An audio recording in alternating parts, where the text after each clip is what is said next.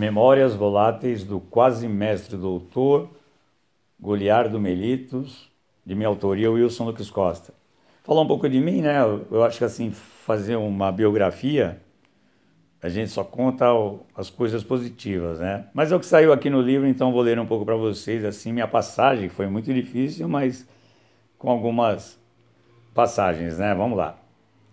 É, nasci em São Paulo, né, em 15 de fevereiro de 1960. Sou bacharel em, jornalismo e professor de filosofia no ensino médio.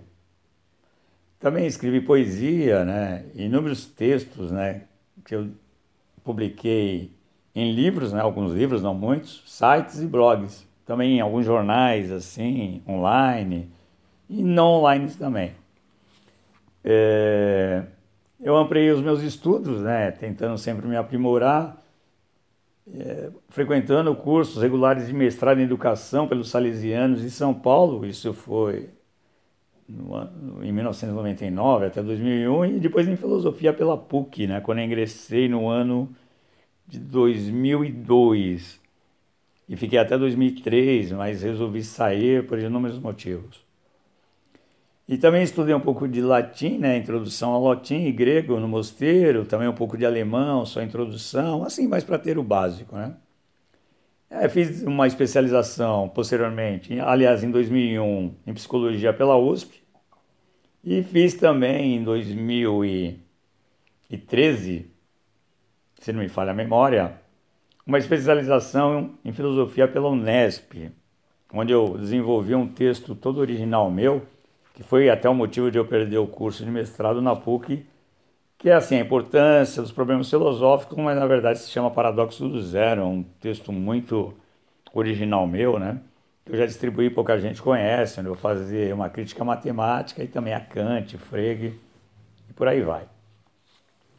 Né, eu já publiquei o texto em vários lugares, entre alguns né, que eu poderia citar, o jornal O Escritor, a revista Coyote, é, que foi a número 3, né? A número, aliás, a número 8 de 2003, acho que é.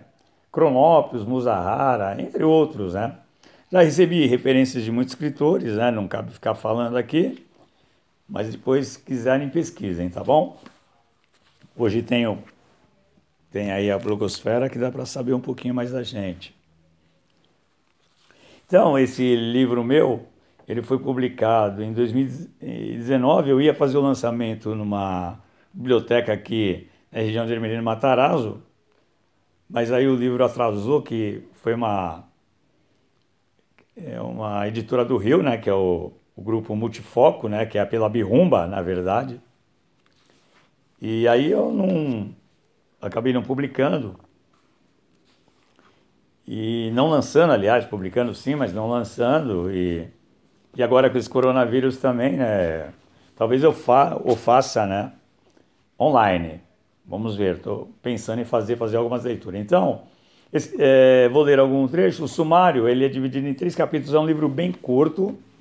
Ele tem, na verdade, 64 páginas.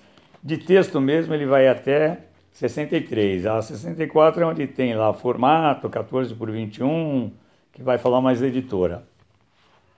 É um livro muito curto que eu escrevi nas férias, que foi um tipo de uma catarse, né? Uma depuração, eu digo assim, né?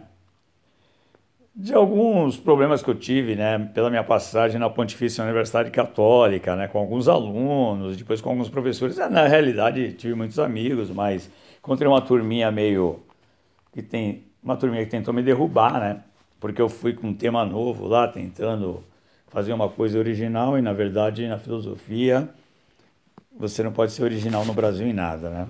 Mas já passou, foi uma forma de catarse, né? Então, ao invés de eu ir ao psicólogo, eu procurei escrever esse pequeno texto numas férias aí de 2019, acho que foram nas férias de julho. Cada dia eu fazia um capítulo, Mundo N é bem curto, mas me valeu menos pelo lado literário, mas outros sim pelo lado né, do descarrego, né? E da ironia. Então, quando você ri também, eu acho que você acaba né, apagando né, as angústias, as raivas, né, os ódios, né, e foi o que aconteceu. Hoje eu estou bem é, limpinho assim, né? Então dedico para Raquel, Vitória e Hector, né? Raquel minha esposa, a Vitória é minha filha o Hector meu filho. É, e escrevo Razões do Meu Viver. Ele tem, ele é dividido em três partes, é bem curto, como eu falei, Memórias Acadêmicas e Não Acadêmicas, Diário da Senilidade e Ódio à Sampa. O que seria esse livro, na verdade? É um professor sexagenário que vai entrando no estado de entropia rememorativa ao tentar recordar a sua vida de estudante de mestrado em filosofia. Ou seja, hoje eles é um sexagenário, é já um tipo de um aposentado, que é um pouco um alter ego meu, né? Embora eu, não, por exemplo, já não é verdade porque eu não sou aposentado. E aí ele vai recordando, tentando recordar as aulas, momentos alegres ou momentos tristes, e então é muito irônico também, né? E depois termina às vezes, que nem esse livro assim, ele salta, às vezes termina do nada, assim, ele para. A ideia é essa mesmo, né? Ele não consegue lembrar, já está envelhecendo, ele já tem um tipo de um, de um Alzheimer. Né? Então ele, ele vai tentar recordar, por isso que são memórias voláteis, né? E ele não consegue recordar. Então o texto para de uma vez, depois entra no diário da senilidade.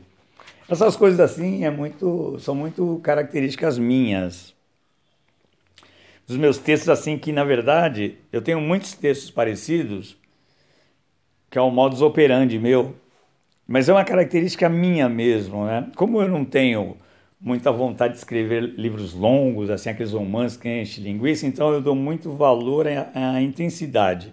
Mas é menos texto e mais intensidade, eu acho. E como eu canso, e aí eu é sempre num vai um não dizer, né? Ele vai acabar não dizendo nada. Ah, ou seja, a linguagem, a linguagem vai se diluindo. Eu escrevi um texto parecido, que é um livro de poema, que eu uso um pouco coisas da lógica, que eu escrevi, que eu dei o nome né, de Buglo, é, Buglogos, né? Ou seja, logos é uma palavra grega, né? Que é o quando dá uma estagnação da linguagem, né? Já não se pode dizer, né? Claro que isso é fruto de muito estudo também, a ideia de linguagem, como é a passagem da universidade. Trabalho muito isso, né? Que a linguagem, aí Wittgenstein, uma, né? são várias coisas, coisas, né? O, o, Kant, você não consegue captar o mundo, né? A ideia da, do fenômeno, do, da coisa em si do Kant, né? E a linguagem ela não dá conta e ela se perde, essa é ideia, né? Então, pessoal, para não encerrar, que está tá ficando meio longo, eu vou ler eu vou ler, não o primeiro capítulo, eu vou ler um texto aqui que eu acho meio engraçado, que eu faço uma ironia, né? Claro que é uma ironia sutil, né? Mas eu, eu gosto dessa parte. É, tá bem já na página. Deixa eu ver aqui. É, estou procurando, já vou achar, tá? Ah, é, tá na página 18, é bem curtinho, vamos lá. Aí ele fala assim: Agora eu era um aluno especial de mestrado em filosofia com letras maiúsculas. Não me recordo bem do primeiro dia de aula, mas deve ter sido dessas aulas com nomes esquisitos. A pragmática de Cassir num jogo dual hiperbólico da fazia presentificada no Index de Brentano, ou a desídia de Herschel em formular conhecimentos a posteriori, num sentido duplo e antagônico na aporia heurística formulado no colóquio de Davos. E eu me perguntava, o que eu estou fazendo aqui? Olhava para os meus colegas de sala e eles, na certa, gostariam de me retribuir a mesma pergunta. É preciso informar que o nosso corpo discente era composto por mestrandos e doutorandos. Na verdade, eu não sabia muito bem o que tudo isso significava. Sabia que havia uma hierarquia e essa hierarquia devia ser respeitada, que doutorandos estão acima de mestrandos E pós-doutorandos na França, Itália e principalmente Alemanha, acima de todos. E era preciso ouvir e calar.